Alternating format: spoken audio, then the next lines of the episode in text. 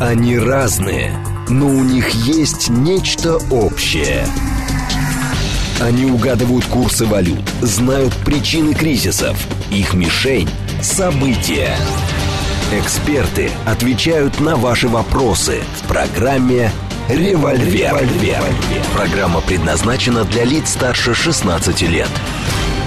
10.06, столица радиостанция «Говорит Москва». У микрофона Евгения Волгина. Всем доброе утро. Программа «Револьвер».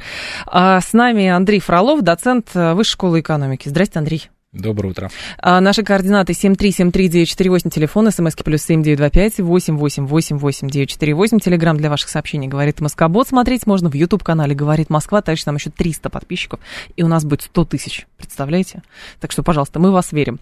А, говорить мы сегодня будем про а, военно-промышленный комплекс, в основном, естественно, про западный, про наш. В развитии как раз заявления Владимира Путина, которые прозвучали на встрече с а, людьми, которые работают в зоне боевых действий и, соответственно, пишут в блоге, работают в телека... Э, там, на телеканале, радиостанции и так далее. В общем, с военными журналистами. Потому что про технику, насколько я поняла, Путин говорил довольно много, и, соответственно, там как бы два аспекта прозвучало. А сколько будет техники у нас, а как она работает, в чем недостатки и в чем уже удалось компенсировать какие-то недочеты, исправить. А другая сторона, это как раз как руководство России относится к поставкам техники из-за границы на Украину. То есть Путин говорит, что если они прекратят, значит, мы быстро подпишем какие-то договоренности, потому что эта техника мешает конфликт этот нивелировать. А с другой стороны, он признает, что, в общем-то, весь ужас и кошмар, а, который был в информационных, а, в средствах массовой информации, сопровожда... именно это сопровождало отправку техники, оказалось все не так страшно. Ну, как бы техника горит. Горит. Вот. Давайте, наверное, с нашего ПК начнем. Ну, в принципе, президент очень много чего сказал, ну, да. как бы не, не вдаваясь в детали. Но, опять-таки, народ, тот случай, когда какие-то там конкретные цифры до запятой, они ну, не столь важны, по большому счету, и не столь интересны, угу. за исключением мужского круга любителей, да. А, и, опять-таки, если мы говорим про оборонно-промышленный комплекс, то из его монолога можно вычленить несколько таких, наверное, ну, на мой взгляд, ключевых моментов. Момент первый заключается в том, что э, в целом оборонно-промышленный комплекс увеличил производство в 2,7 раза, а по отдельным самым востребованным каким-то э, наименованиям в 10 раз. Угу. Это первый момент. Второй момент заключается в том, что он с одной стороны, сказал, что высокоточного оружия действительно, может быть, там не хватает, у нас его не было, но несколько раз подчеркивал, что в ходе вот этого вот э, украинского наступления, которое сейчас идет, э, как раз именно высокоточное оружие очень активно применяется, и на его счету э, довольно много единиц э, бронетехники, каких-то средств поражения и так далее. А, и, собственно говоря, третий вопрос про поставки зарубежные. Он, ну, во-первых, он, э, по сути дела, признал, что украинские ВПК не существует на данный момент, за исключением каких-то там отдельных предприятий, которые больше там ремонтом занимаются. А, это первый момент. И второй момент, когда шла речь про поставки каких-то новых систем западных вооружений, вот как раз прозвучало, наверное, одна из самых, ну, таких сенсационных, наверное, а, новостей, да, этой речи, это про санитарную зону. То есть, другими словами, речь идет о том, что в случае поставок действительно дальнобойных высокоточных систем, а, в данном случае о чем идет речь? Ну, наверное, это в, в меньшей степени это Атакамс, вот эта ракета, да, оперативно-тактическая, о которой говорят уже почти год, что Украине она нужна. Которая на 300 или там 600 даже километров ну, тут, бьет, видите, да? есть, же, Якобы. Э, есть очень хитрый нюанс. Понятно, что все уже, э, и это прямо уже очевидно, а, все плюют на международные договоренности, соглашения, которые есть в области режима нераспространения, в области режима контроля над вооружениями. И вот есть такой замечательный договор, который, кстати говоря, э, для нас он по большому счету, мы в нем участвуем, и вступили уже после развала Советского Союза. Угу. Но для нас он, как считает ряд экспертов, он был не очень выгодный. Это РКРТ, режим контроля за ракетной технологией, согласно которому э, страны, производящие какие-то ракетные технологии, они не могут э, поставлять на экспорт системы с дальностью больше 300 километров и с массой боевой части больше 500 килограмм. И в этом смысле э, США тоже являются членом этого РКРТ. Очень активно, кстати, на нас давили. Было много случаев, когда они к нам какие-то претензии предъявляли. А, и получается, что если они передадут Украине какие-то системы с дальностью больше 300 километров, то они нарушат этот договор. Но очевидно, что уже никто на, на эти вот такие тонкие нюансы не смотрит. Э, там атакам, с, грубо говоря, могут передать по словам с, с одними характеристиками, по факту вдруг выяснится, что украинские э, самоделки, значит, там сами допилили, мы к этому никакого отношения не имеем, да, да классическая история, это с потоком. Мы, мы предупреждали, мы потребовали, чтобы не взрывали, а вот они все равно взорвали, да. Мы сейчас опять не будем вдаваться, насколько это все правдоподобно, но даже если просто вот читать дословно этот текст, выяснять, что Соединенные Штаты по факту признают, что Киев их не слушает. И угу. вот эти все обещания многомесячные о том, что Киев дает нам гарантии неприменения каких-то систем по территории России, уже, уже сейчас понятно, что в случае необходимости Киев это может нарушить, и с США сделают вид, что мы предупреждали, мы требовали, а это значит их вина, да? Ну или будут говорить, а что считать территорией России? Такое тоже уже Не, ну даже мы сейчас говорим про, скажем так, до, до 2022 года, да? Поэтому это первый момент. Второй момент – это авиационные средства поражения. Как раз это наверное, то, о чем он и говорил. Потому что в случае поставок э, западных систем, ну, даже, в принципе, и старые советские сейчас дорабатывают э, вот эта ракета Storm Shadow, а, яркий тому пример, просто у них носителей не так много. Так. А, но вот в случае поставок западных каких-то самолетов, туда уже могут пойти довольно серьезные э, американские авиационные средства поражения дальностью там, те же 500, 500 километров, а может быть даже и больше – а, поэтому вот это угроза, да, и в этом смысле, конечно, вот мы, когда мы говорим о западном ОПК, вот эти дальнобойные средства поражения, которые там есть, они, безусловно, для нас, наверное, одной из самых э, серьезных угроз представляют. Угу. Но слушатель наш спрашивает, не очень пока понятно все-таки, чье вооружение лучше, наше или американское, и как это на самом деле понять? А это никак не понять, потому что даже вот спустя 80 лет после Великой Отечественной войны до сих пор спорят, какой танк лучше, там Т-34, Пантера или Тигр, и угу. у, у сторонников каждой из этой теории есть свой комплекс доводов, которые вполне разумны и стройны, да, но при этом а, никто, ну, то есть э, одна группа никак не может переубедить другую, и наоборот.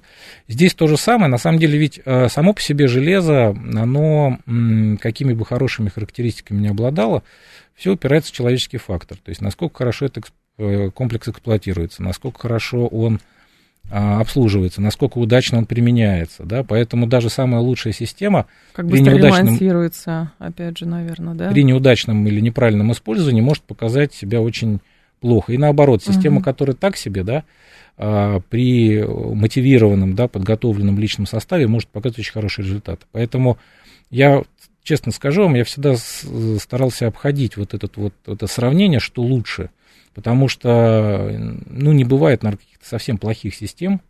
От того, что у одного мощнее мотора, а у другого толще броня, но это не значит, что как комплекс этот, э, эта платформа лучше, превосходит да? противника. Да, у всех есть свои сильные и слабые стороны. Но смущает, честно говоря, немного э, вот эта некая информационная эйфория, которую мы наблюдаем, да, вот эти кадры, значит, подбитый Брэдли, а, разбитый танк немецкий и так далее. Выглядит как картинка очень хорошо.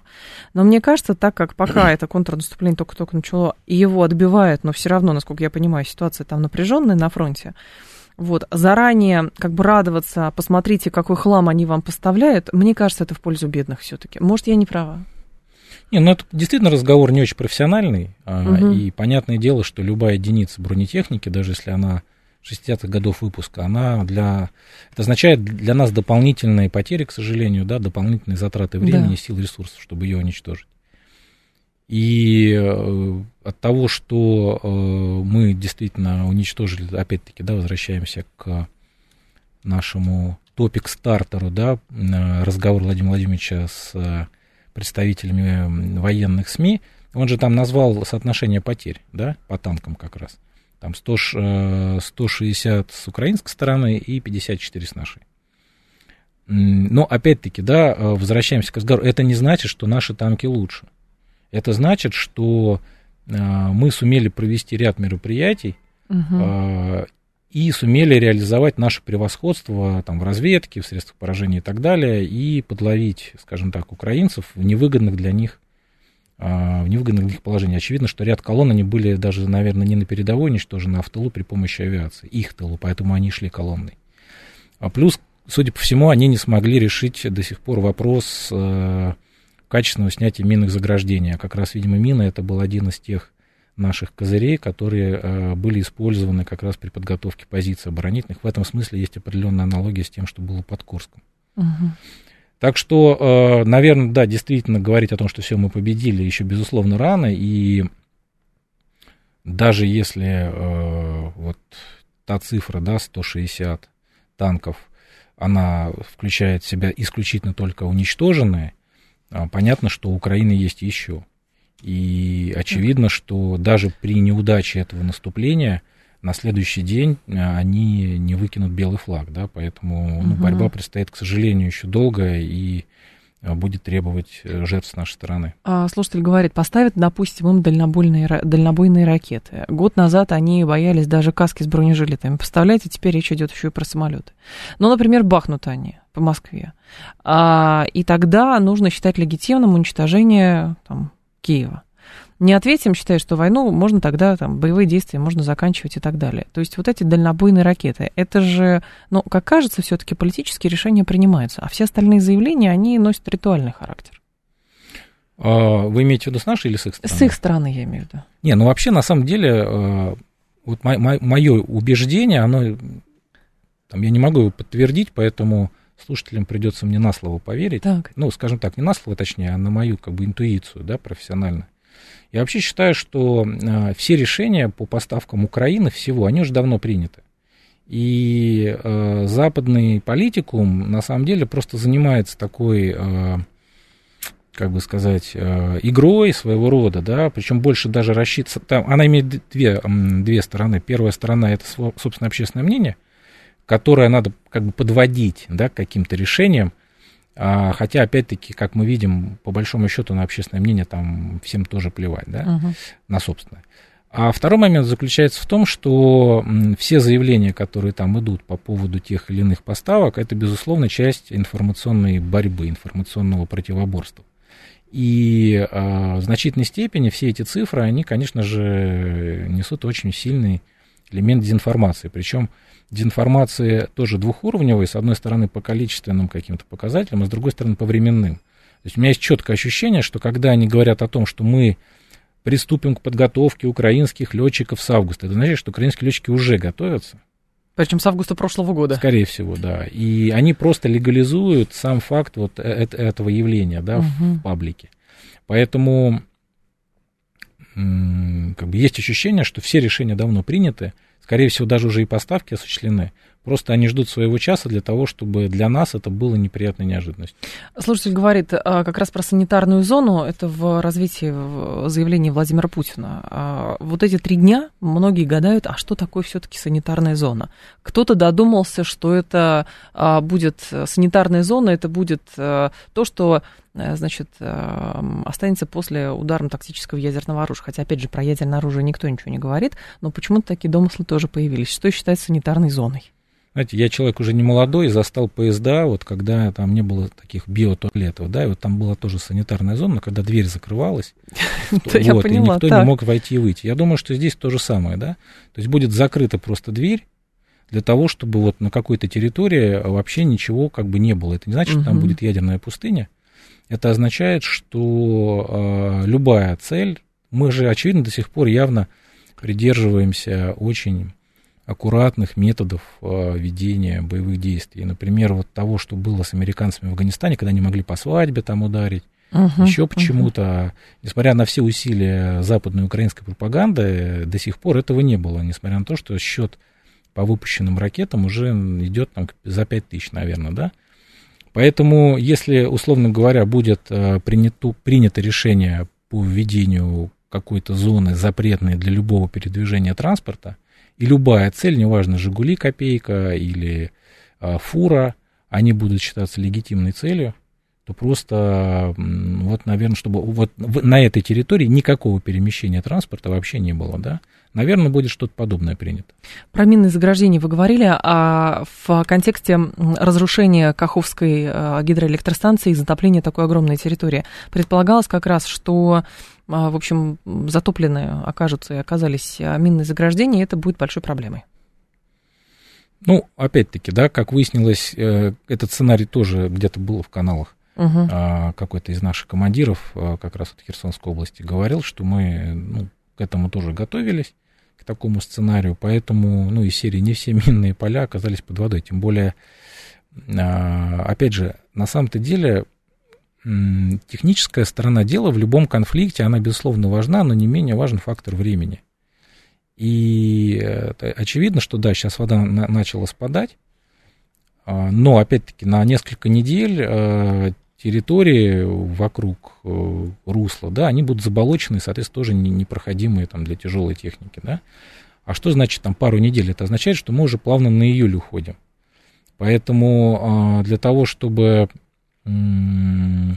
там Украине, да, какую-то там операцию провести, соответственно, да, у нас будут эти несколько недель для того, чтобы новые линии подготовить, uh-huh. а как показывает опыт Запорожской области, создании фортификационных инженерных заграждений мы явно, в общем-то, преуспели, да, а, это раз. И два, э, это означает, что даже если украинская армия в том районе начнет наступление, то у них э, будет не так много времени до начала уже осенних дождей. И э, опять-таки, да, возникает вопрос, то есть насколько у них, в принципе, будет хватать сил для того, чтобы открыть еще новые направления в Херсонской области по сравнению с Запорожьем и вот туда на север а, в районе Донецкой и Луганских областей. Угу. Путин еще постановил образовывать, образовать, прошу прощения, президиум коллегии ВПК, он будет принимать оперативные решения. А, насколько я понимаю, еще с начала специальной военной операции постоянно военный блок подвергался критике с точки зрения того, что он очень, очень неповоротливый, и решения принимаются крайне медленные. В этом отношении а, ставили, ну даже как бы сравнивали а, те приемы, которые используют вооруженные силы а, Украины под натовским а, началом, то есть это платформенное мышление, что там, значит, не нужно согласовывать, пересогласовывать, и поэтому это очень быстро происходит. Вот с точки зрения оперативности, как, как специалист вы видите, произошли какие-то качественные изменения, или это тоже а, был элемент а, информационной манипуляции? Что вот те быстрее, чем мы? Ну, опять-таки, да, не совсем корректное сравнение России и Украины. Дело в том, что у Украины нет своего ВПК, и по большому счету он не какие-то там зачатки, не, точнее, не зачатки, а остатки были, но это все по сравнению с российскими мощностями, да, и российским потенциалом это было вообще несравнимо. Угу. Поэтому а спустя, наверное, несколько месяцев после начала СВО украинский ВПК просто прекратил существование за заключением производства каких-то там несложных э, вещей типа беспилотников, да. И здесь, безусловно, можно очень красивые истории рассказывать, что вот, значит, группа товарищей собралась в подвале, значит, ни у кого ничего не спрашивает, клепает там что-то, значит, и все хорошо, да. да? Но, опять-таки, это все непрофессиональный разговор.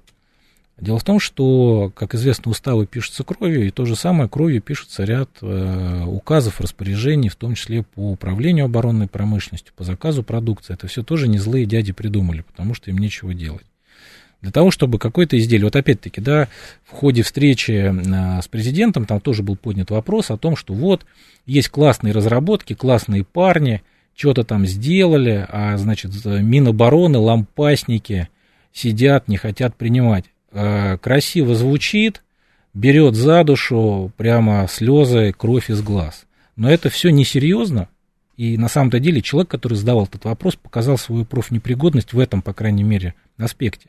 Потому что армейский механизм – это четкое следование а, прописанным правилам, за которыми, кстати говоря, идут определенные последствия, если эти правила не выполнять.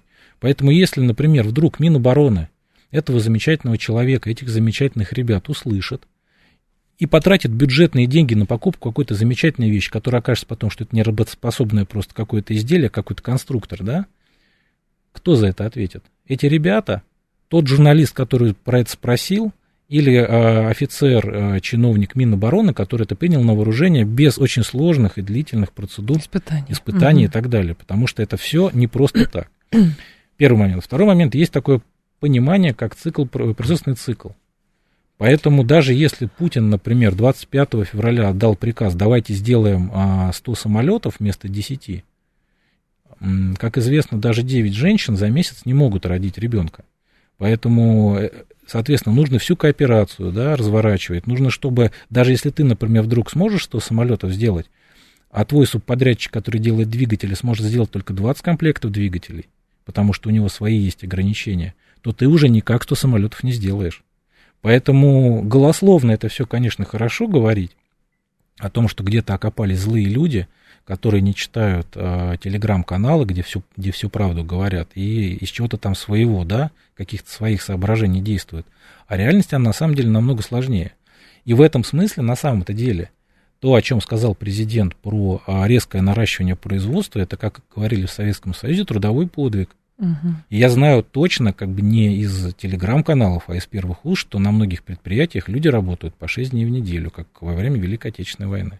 То есть за счет как раз а, за счет вот этого трудового подвига а, стало возможным уже в открытую говорить про там тысячу с лишних танков, которые готовы промышленность к ну, Дмитрий года Анатольевич поставить. не даст соврать, да, который об этом заявил.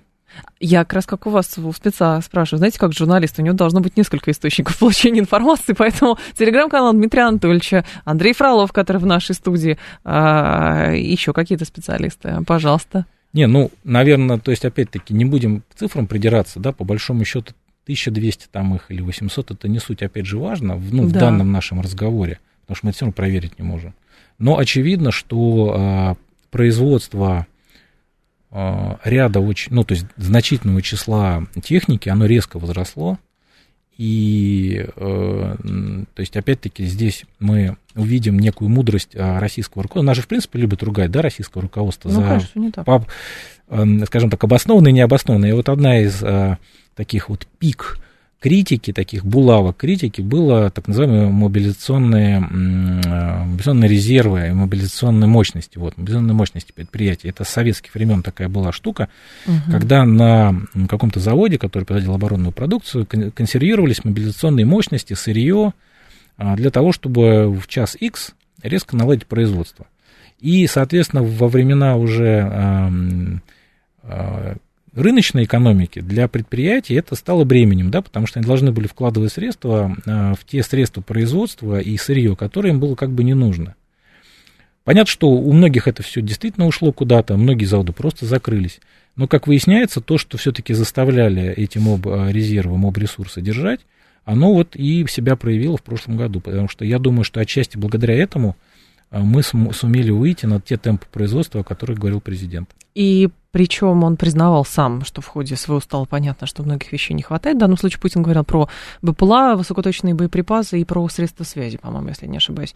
Но если об этом э, как бы президент России говорит, очевидно, э, проблема признается, и, наверное, над решением этой проблемы тоже э, работают.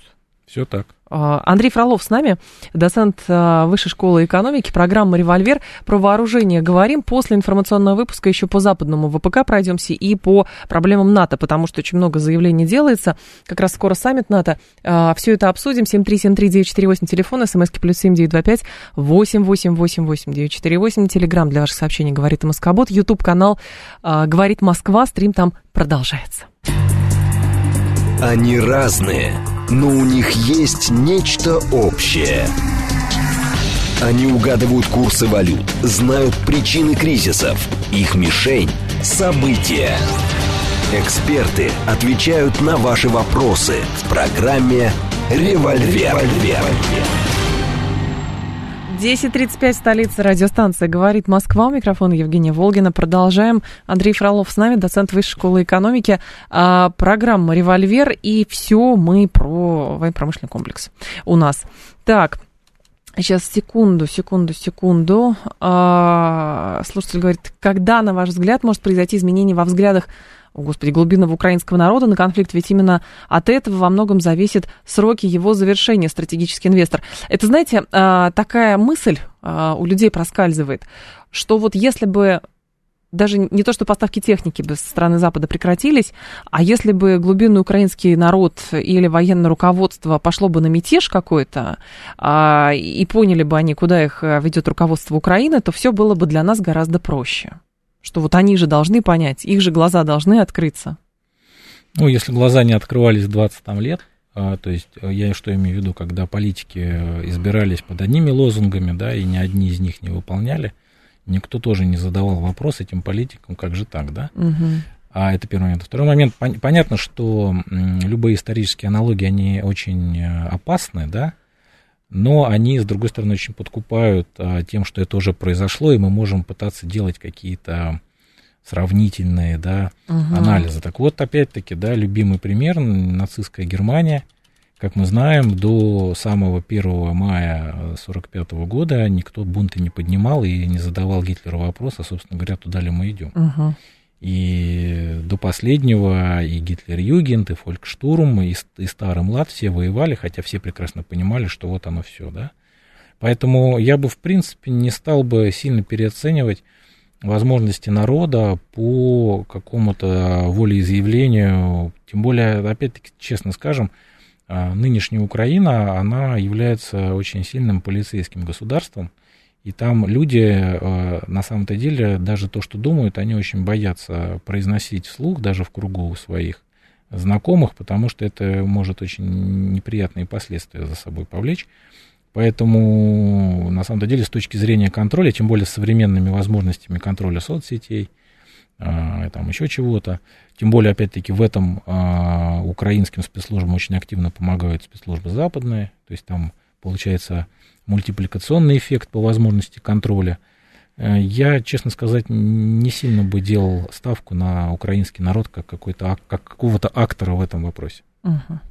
А, интересно еще 13, по-моему, или 12 июня а, Соединенные Штаты Америки выпустили как раз американский, 40-й, э, по-моему, 40-й, правильно, пакет помощи военной Украине и там 325 а, миллионов долларов, и там, помимо всего прочего, дополнительные ракеты на САМС, а, партия ПЗРК «Стингер», а, боекомплекты, значит, «Хаймерс», артиллерийские выстрелы для 105-155 миллиметровых систем, «Брэдли», «Страйкер», «Джавелин», «То» там и прочее, прочее. Инженерные заряды для заграждения средств связи, запчасти и много-много еще всего другого. Здесь интересно поговорить о состоянии западной промышленности, как бы на какие объемы она способна и что в данном случае про сложные вооружения? То есть насколько их э, возможности безграничны для помощи Украине? Ну, ни у кого нет безграничных возможностей, да, так скажем, первый момент. А второй момент заключается, опять-таки, в том, о чем мы выше говорили, угу. под названием цикла производства, да. Вот, например, э, согласно ряду оценок, э, французская артиллерийская система «Цезарь», которая тоже поставляется на Украину, а у нее цикл производства 2 года. Они пытаются это сократить, но я думаю, что радикально не получится, и отчасти это, собственно, подтверждается тем, что они, ну, с учетом того, что французская армия не готова вот, сильно mm-hmm. много своих отдавать, у них и так там порядка 70 штук, и приходится снимать э, с экспортной линии, да, вот то, что датчане mm-hmm. заявили о поставках, м- они, по сути дела, дали как бы добро французам снять свои, заказанные для своей армии системы, с экспортной линии и передать ее в ВСУ, да. А, но это не значит, что нужно расслабляться и полагать, что, значит, э, они все равно сильно там чего-то не, на, не нарастят. Опять-таки, закон спроса и предложения никто не отменял. Я думаю, что если в западную оборонку действительно начнут большие деньги приходить, так.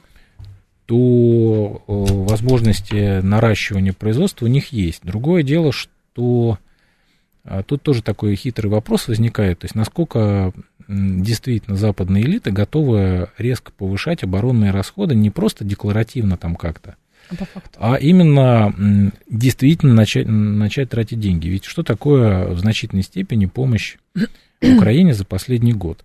Да, там какие-то рисуют феерические цифры, но по факту получается, что это некая такая бухгалтерская цифра, а эти вооружения были давным-давно уже закуплены, и, грубо говоря, кто, кто их считать будет, да, любую цифру назови, все красиво. И, э, опять-таки, мы уже сейчас сталкиваемся с тем, что они с каждым новым траншем, ну, по крайней мере, европейцы, э, все неохотнее и неохотнее передают э, какие-то вооружения, потому что, грубо говоря, бесплатные советские закончились, устаревшие натовские, которые, в принципе, уже на грани списания, они уже почти закончились. Все, что можно было со складов вытащить, немножко подшаманить, отремонтировать, оно вот либо поставляется, либо вот-вот будет поставлено, я имею в виду вот, те же 100 леопардов первых, да, угу. а потом придется, опять-таки, с дилеммой сталкиваться, да, либо сокращать уже собственную безопасность путем поставок уже нового современного вооружения, которое уже есть, либо изыскивать средства для того, чтобы это оружие закупать, э, что называется, с завода. Здесь возникает другая проблема, да, опять-таки, закон рынка никто не отменял, если повышается спрос, значит повышается цена. А, это все накладывается на инфляцию, которая в той же Европе и в тех же США для них, в общем-то, довольно высокая. Да, в США, как мы знаем, это порядка там, 5% годовых, угу. а в Европе тоже рекордная, да, и в еврозоне инфляция там что-то порядка 8, 8 или 9% на всех. Ну, а по отдельным странам, особенно вот Прибалта, да, и порядка 10, да, и даже 10 плюс. То есть, насколько руководство этих стран будет готово а, покупать пушки вместо масла, с учетом того, что у них куча своих там социальных обязательств и проблем, это вот, в общем, такой вопрос дискуссионный, да. И вот как им эту развилку удастся пройти, это вот тоже очень интересный вопрос. Но, повторюсь, это не означает того, что при наличии политической воли и денег – а, они, конечно же, я думаю, производство нарастят. Но опять-таки, да, они, возможно, столкнутся с той же проблемой, что и мы. По каким-то направлениям они нарастить могут быстро и относительно безболезненно, а в каких-то вопросах а, у них тоже будет ряд каких-то пробок, затыков, угу. которые не позволят резко, кратно нарастить. Но хорошо, но правда есть э, такое убеждение, что то, что американцы скажут европейцам, то европейцы и сделают, невзирая на экономические проблемы, которые сейчас регион испытывает. А с другой стороны, говорят, что американцы даже не начинали еще распечатывать свои стратегические резервы, которые они могут передать Украине гипотетически, если у европейцев э, запас кончится. Ну, опять-таки, да, ведь что такое распечатывание резервов? Это э, можно аналогию провести с э, стратегическими резервами нефти. Вот они тоже его распечатали, и, как мы знаем, на протяжении последнего года регулярно эту нефть на рынок выводили да, для стабилизации цен. К чему это привело? Что запасы нефти упали до минимума за 40 лет. Что это означает? Что их все равно придется как-то наращивать. Ну, то есть нужно откуда-то будет брать деньги, чтобы эту нефть на рынке покупать снова. Угу. И даже если предположить, что Соединенные Штаты вдруг начнут что-то, хотя они уже на самом деле распаковывают, не зря же, собственно говоря, стали поставлять снаряды на Украину из Южной Кореи и Израиля. Но это не то, что это израильская или южнокорейская армия, это те американские склады, которые там расположены. Это показатель.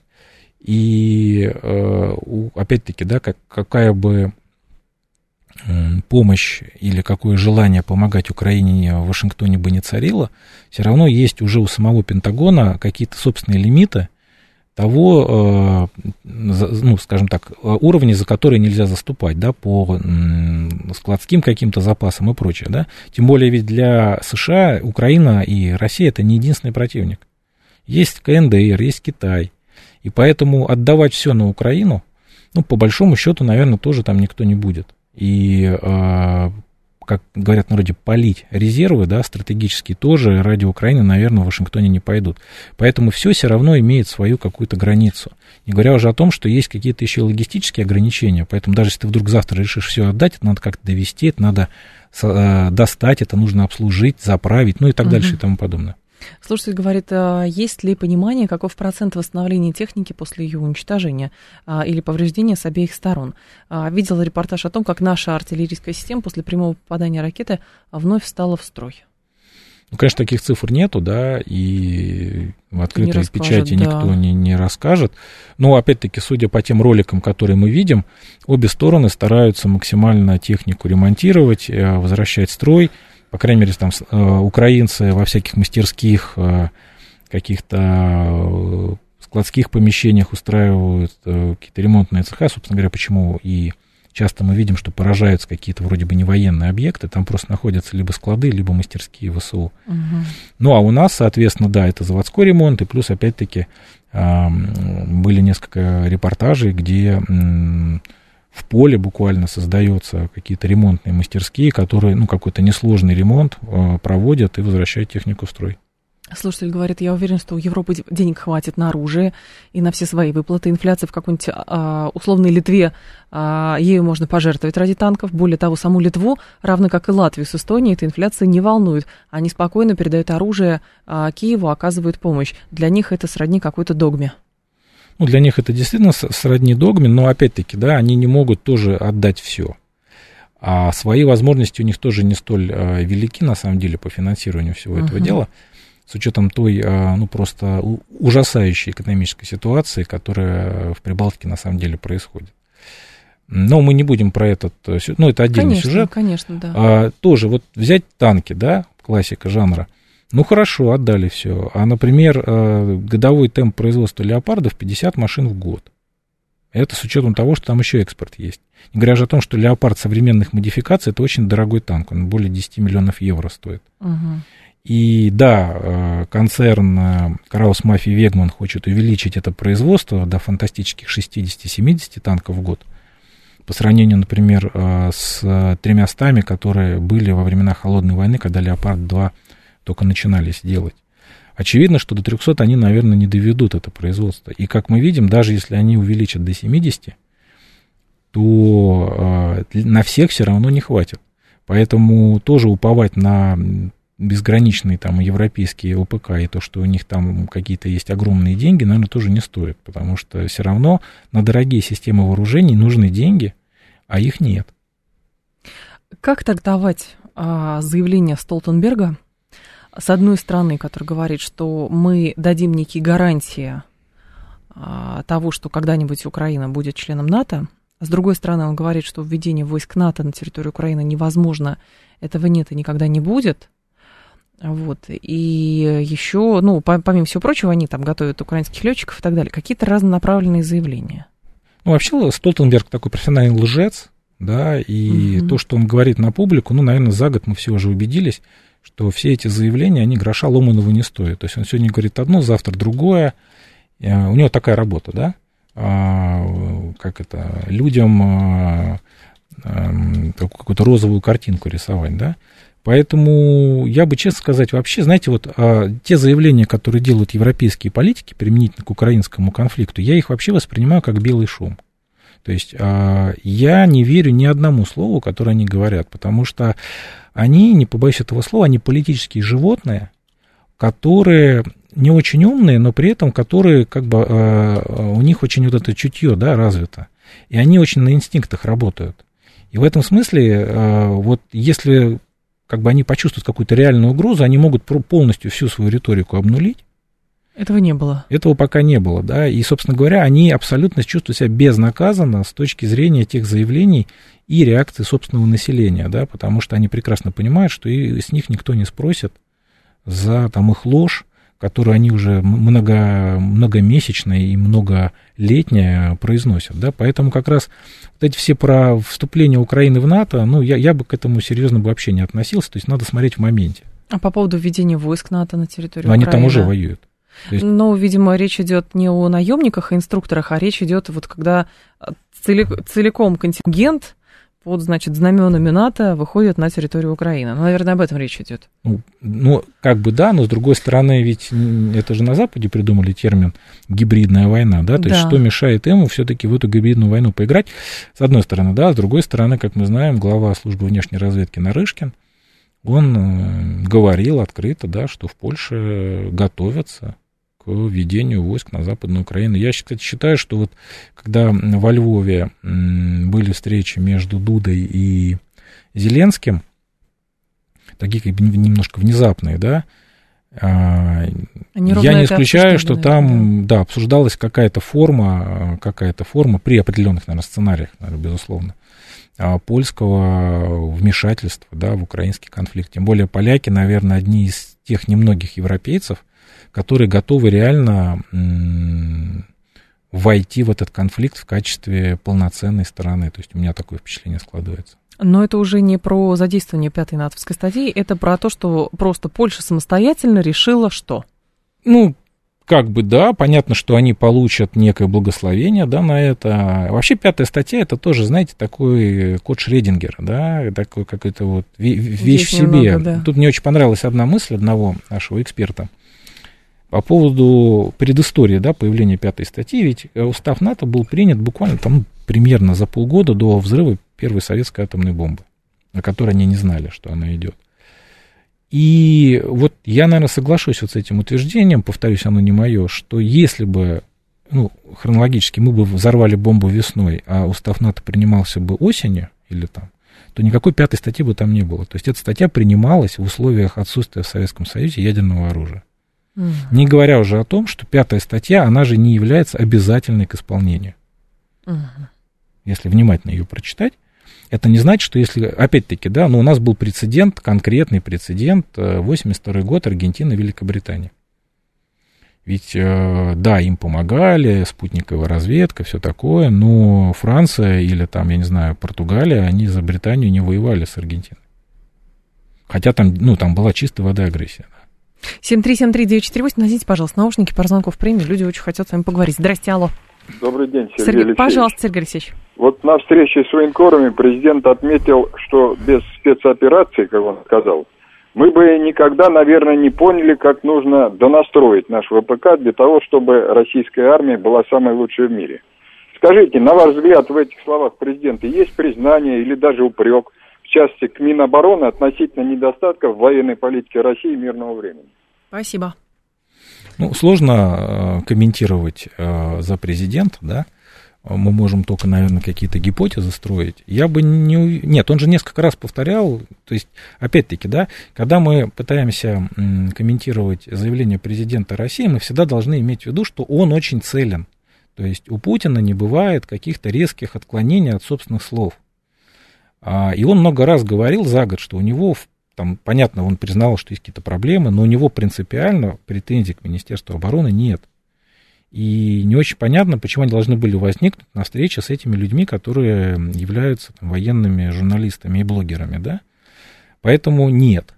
Но что он имел в виду, как бы, да, любо, э, лю, как известно, да, любая армия готовится к, к предыдущей войне, хотя тоже такое очень условное, да, упрощение, но, э, собственно говоря, многие, наверное, теоретические построения, многие какие-то нормативы, э, жизнь их поправила, да, тем более, что никто, видимо, не ожидал, что конфликт именно таким будет, то есть по большому счету не с Украиной как таковой, а с блоком, даже не НАТО блок, не только блоком НАТО, а вообще всех сателлитов Соединенных Штатов, включая Южную Корею, Японию, там, Израиль и прочих, да. То есть, наверное, оценить масштабы никто не мог. И в этом смысле понятно, что идет определенная адаптация э, военного планирования под уже складывающуюся ситуацию. В целом можно э, найти определенные проблемы, которые испытывает Североатлантический альянс, и, соответственно, можно ли этим как-то воспользоваться? Не, ну то, что у них есть проблемы, это да, и вот, собственно говоря, вот накануне Вильнюса это все, все острее начинает. Э, Саммит у них будет, да. Да, да, угу. да. И вот опять-таки, начиная от разных мнений членов НАТО по поводу новых членов НАТО, как мы знаем, Турция против э, Швеции, да, и теперь уже и Венгрия против Швеции это, это вот то, что на поверхности, да, по поводу, очевидно, украинского конфликта тоже разные есть у них споры. Опять-таки, да, э, Альянс все, все сильнее пытается вообще вырваться за пределы своего вот этого вот этих рамок североатлантических, да, они пытаются на Ближний Восток зайти, теперь уже они активно в Азиатско-Тихоокеанский регион начали залезать именно как, как структура, да, поэтому у НАТО, по большому счету, они, у них а, ну, опять-таки, с моей точки зрения, после а, распада этого самого Варшавского договора, у них такой экзистенциональный кризис идет самоопределение – то есть, типа, мы ради чего существуем, то есть, кто наш противник, какие у нас реальные угрозы есть. И вот они постоянно, как знаете, ищут. вот они ищут, да, то есть, ага, вот там коронавирус, вот терроризм. То есть, они постоянно придумывают себе какие-то такие вот страшилки, угрозы, которые а, э, позволяют вот этой вот военно-политической бюрократии в Брюсселе существовать. Ведь опять-таки, ведь э, как, как Евросоюз, так и НАТО это не просто военный блок, это еще и бюрократический блок. Там есть куча людей, которые ничего не хотят менять, которые не хотят ничего реформировать, потому что у них все хорошо, это тоже надо учитывать. Которые хотят только рисками торговать, потому что любой аналитик, начиная от аналитика, заканчивая уже каким-то э, человеком более высокого уровня, ему же надо как-то кормиться, семью кормить в конце концов. Ну, конечно. И та же коррупция, я думаю, при закупках ее тоже никто не отменял. 7373948 это телефон прямого эфира, но по факту, по факту хорошо. Был, были террористы, потом, значит, хорошо, там коронавирус, теперь страшная Россия, потом э, Китай. Вот. Но вопрос, то есть договориться, в принципе, невозможно о каком-то, о каком-то э, разделе мира, чтобы один к другому не подползал и один другому никакими дубинами не грозил. Пока что. Но мир, шарик-то маленький, поэтому не, не разойтись. Поэтому придется искрить, вот искрим, да. 7373948, телефон прямого эфира. Наши слушатели говорят, вот почему же у натовцев нет денег на дорогостоящее вооружение. Говорим НАТО, подразумеваем в США, а они могут печатный станок включить и оплатить хоть 100, хоть тысячу леопардов для Украины. Ну, давайте так. Они, когда свой станок включают, они включают его не для производителей из Германии, они его включают для производителей из Миссисипи там, или Техаса, да? Поэтому за леопарда американцы точно платить не будут. 7373948, давайте вас послушаем. Здравствуйте, алло. Здравствуйте, Михаил. Пожалуйста. А высшая школа экономики, Что она с ней? к реформам Сердюкова имела отношение? О, Господи. Знаете, я, я в высшей школе экономики с прошлого года, поэтому я не готов вам ответить на этот вопрос. 7373948, телефон прямого эфира. Здравствуйте, слушаю. Из всего, что говорит наш спикер, они услышали только, только титр. Откуда человек? Здра... Высшая школа экономики уже совсем другая. Алло. Здравствуйте. Здрасте. А скажите, если исходить из того, что стратегически для России невыгодно вот затягивание этого военного конфликта, может быть, э, было бы э, реальным способом подвигнуть, так сказать, верхушку Украины э, к переговорам, о которых говорят там от Бразилии до Китая, ну, таким способом, как вот удары по таким стратегическим объектам, как под Хмельницким, где был там большой грипп, или вот эти пресловутые центры политических и военных решений в Киеве, наконец уничтожив их, можно было бы реально достичь мира и приблизить мир. Так Вы... люди же не сидят, я уверена, что руководство Украины не сидит на Банковой и не ждет, когда им ракета прилетит. Ну, это так. И второй момент, э, опять-таки, ну хорошо, ликвидируем мы вот этих вот э, лидеров принятия решений, да, ну придут другие лидеры принятия решений. То есть это же, ну то есть, наверное, все прекрасно понимают, что там, условно говоря, Зеленский с Залужным, они не решают вот эти вопросы. И я вам могу сказать, открыть небольшую тайну, да, можно тайну открыть? Конечно. Вот, Хорошо. то есть из, из первых рук знаю, когда в прошлом году велись переговоры в Беловежской пуще, ну вот первые, угу. а, вот там сидят две делегации, договорились вроде о чем-то, да, и там с украинской стороны ну, видно, что понимание, там кивают головами, там готовы идти на какие-то там, ну, компромиссы. Потом один из э, членов делегации выходит куда-то или кому-то звонит, возвращается и полностью все обнуляется. Поэтому я подозреваю, что он не в Киев звонил. Да, потом одного из участников э, украинской делегации убивают э, выстрелом в затылок в тот же вечер, кстати. Вот. Но, а уж мы не будем дальше развивать тему, спрашивать, где Залужин или Буданов. Вот, это уже э, в другой разговор. В, в интернете где-то сидят, да. Андрей Фролов был с нами, а, доцент Высшей школы экономики. Андрей, спасибо, ждем снова. Далее у нас информационный выпуск. В два часа я к вам вернусь.